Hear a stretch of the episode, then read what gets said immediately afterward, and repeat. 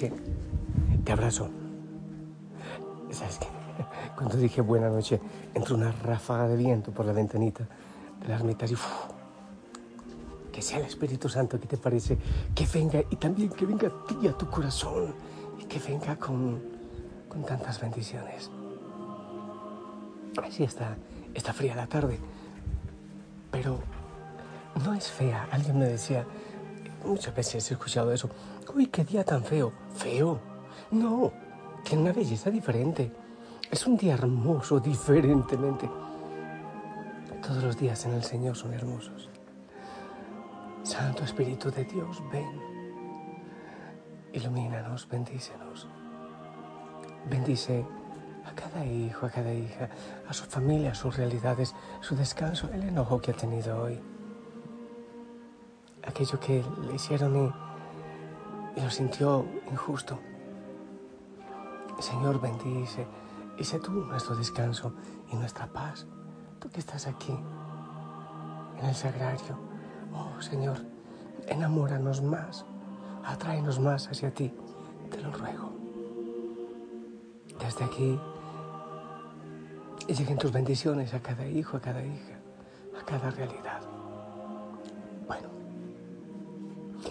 Eh, estaba pensando, bueno, también pedir al Espíritu Santo que nos ayude a ser como los niños. Ya estoy cerrando la ventanita. Creo que es, es bueno. Eh, ser como los niños. De hecho, el Evangelio lo dice, el Señor lo dice en el Evangelio. Hay que ser como los niños para entrar al reino de los cielos. El camino de la salvación es estrecho, como que hay que entrar por ahí siendo pequeñito. Me ocurrió alguna vez, siendo un sacerdote joven, un niño, toda la misa lloraba y lloraba y lloraba. Y en la hora de la comunión se acercó y comulgó y lloraba y lloraba. Yo, después de la misa, me le acerqué y le dije, ¿estabas preparado para comulgar? Y él seguía llorando y dijo, sentía que solo él, solo el Señor podía tranquilizar mi corazón porque tengo un dolor grande, decía el pequeño. Aquí me ha tocado también, bueno, ahora ya no me toca ver esas lágrimas, pero me tocó antes Juan Felipe pequeñito, de menos de tres años, y viendo que los eh, demás comulgábamos, y él lloraba y, lloraba y lloraba y gritaba, yo que lo comela mi Jesús, yo que lo comela mi Jesús. Eh, eh, sí, y sabes que eso a veces duele porque los pequeñitos a veces no lo pueden recibir, no pueden recibir a Jesús. Mm, y está bien, son procesos, pero los viejos, los grandes, los que sí lo podemos recibir, a veces no valoramos ese, ese milagro eucarístico. No sé tú, no sé si se te pasa una semana sin recibirle, me imagino que te revuelcas, lloras, gritas, no puede ser, no puede ser. Me imagino que así es, ¿verdad? Esta historia, no sé si te la he contado, tiene que ver con otro pequeño y otro sacerdote. El beso de Jesús. Es la historia de, bueno, un sacerdote que muy poco después de haber sido ordenado sacerdote fue destinado a una parroquia en, España, mm, el padre José. Y él es quien cuenta esta historia. Al principio la experiencia en esa comunidad fue algo dura porque la gente del lugar estaba acostumbrada a su antiguo párroco. Según cuenta el padre José, la tarea, aunque fue ardua, fue fecunda y no habría tenido luego tanta fecundidad sin la ayuda de un pequeño niño llamado Gabriel. Mira, otro niño. Lo que ocurrió fue que la segunda semana, eh, después de llegar al lugar, vino al encuentro del padre un matrimonio joven con su pequeño hijo. Tenía ocho años y padecía una enfermedad degenerativa en los huesos, con problemas psicomotores evidentes. Los padres del niño, de Gabriel, solicitaron al nuevo párroco que le aceptara como monaguillo. En un principio el sacerdote pensó en rechazarlo, no por ser un niño con capacidades eh, diferentes, sino por todas las dificultades con las que iniciaba su ministerio en aquel lugar. Sin embargo, el sacerdote no pudo negarse a esta petición porque al preguntarle al pequeño si quería ser monaguillo, Gabriel no le respondió nada. Se lanzó y se abrazó a su, a su cintura, lo que hizo que el párroco no pudiera resistirse y pensó, wow, vaya forma de convencerme. En la primera misa con Gabriel. Pues bien, el sacerdote citó al niño el siguiente domingo, 15 minutos antes de la Eucaristía. Puntualmente, allí se presentó Gabriel, vestido con su pequeña sotana roja y el roquete que su abuela le había bordado para la ocasión. Dice el sacerdote, su presencia me trajo más feligreses, pues sus familiares querían verlo entrenarse en su papel de monaguillo. Yo tenía que preparar todo lo necesario para la Eucaristía. No tenía sacristán ni campanero, así que corría de un lado a otro y no fue sino hasta antes de iniciar la misa que me percaté que Gabriel no sabía nada acerca de cómo ayudar en la misa. Por la prisa, por el poco tiempo, se me ocurrió decirle, Gabriel, tienes que hacer todo lo que yo haga, ¿está bien? Gabriel era un niño muy obediente, por lo que al iniciar la celebración, cuando el padre se acerca a besar el altar, el pequeño niño se quedó prendado del altar. Pronto el sacerdote comenzó a notar que durante la homilía los feligreses sonreían al mirarlo, lo que alegró al joven eh, sacerdote. Pero luego se dio cuenta que en realidad no lo miraban a él, sino a Gabriel, al niño, que le seguía tratando de imitar en todos sus movimientos. El padre cuenta que al terminar la misa le indicó qué era lo que tenía que hacer y qué no. Entre otras cosas le dijo que el altar solo podía besarlo él como sacerdote, porque con ese gesto el sacerdote se une a Cristo. Gabriel lo miraba con sus grandes ojos interrogantes como si no llegara a entender por completo lo que el padre le explicaba.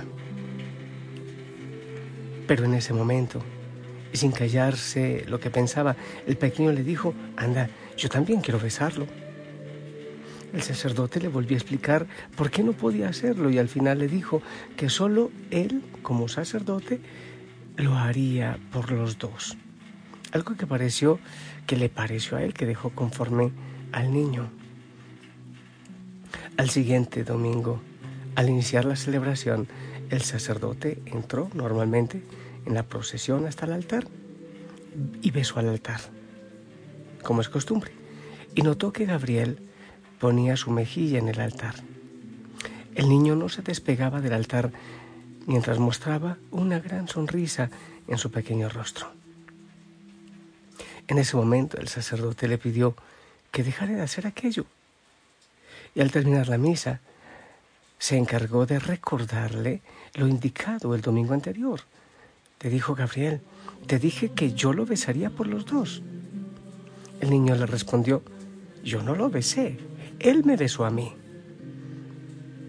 El párroco, ya serio, le dijo a Gabriel, no juegues conmigo. Pero el pequeño le respondió, de verdad, él me llenó de besos. La forma en que lo dijo le hizo sentir una santa envidia y al cerrar el templo y despedir a sus feligreses, el joven sacerdote se acercó al altar para poner su mejilla en el altar, pidiéndole, Señor, bésame también a mí como besaste a Gabriel.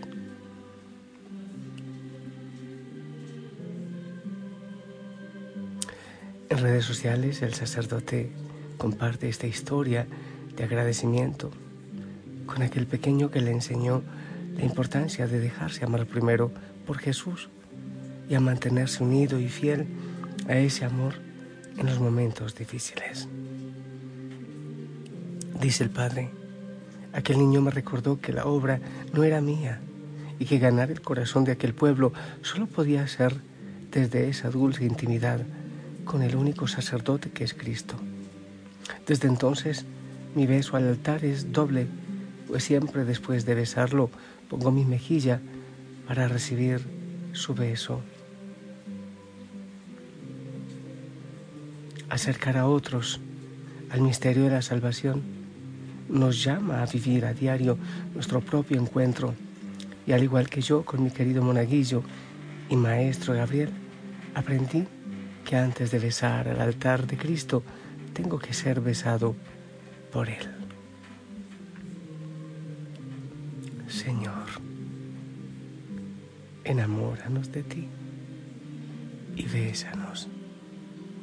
También a nosotros, como besaste a Gabriel, y que de manera especial en la Santa Eucaristía, en esa presencia, recibamos ese tu beso de amor.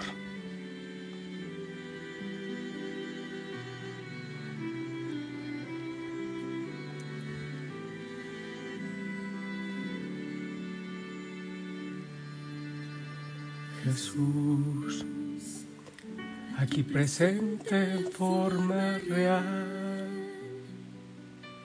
te pido un poco más de fe y humildad. Quisiera poder ser digno de compartir contigo el milagro más grande de amor. Milagro de amor tan infinito en que tú, mi Dios, te has hecho tan pequeño y tan humilde para entrar en mí. Milagro de amor tan infinito en que tú, mi Dios, te olvidas de tu gloria y de tu majestad.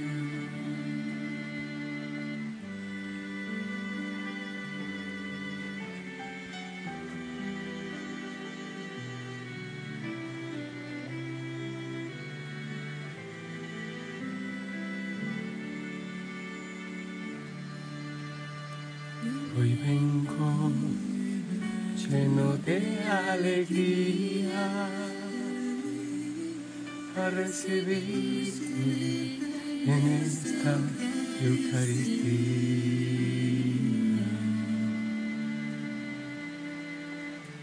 Te doy gracias por llamarme a esta cena, porque aunque no soy digno, visitas tu mi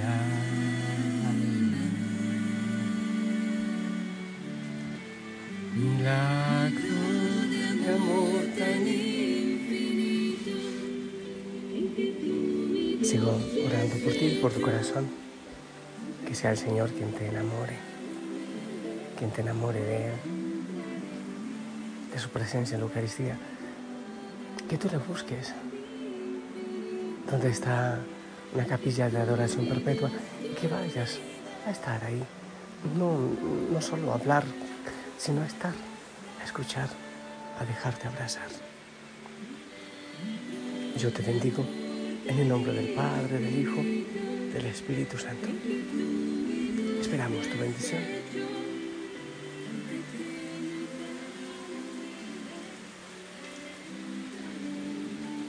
Amén. Gracias. Y gracias a ti, amado Señor. Esta lluvia me recuerda que todo el tiempo recibimos lluvia de bendiciones, vida, vida de tu parte. Bendice a cada hijo, a cada hija y que descansen en ti, en tu paz. La Madre María nos abrace. Hasta mañana, te amo en el amor del Señor. Oramos por ti.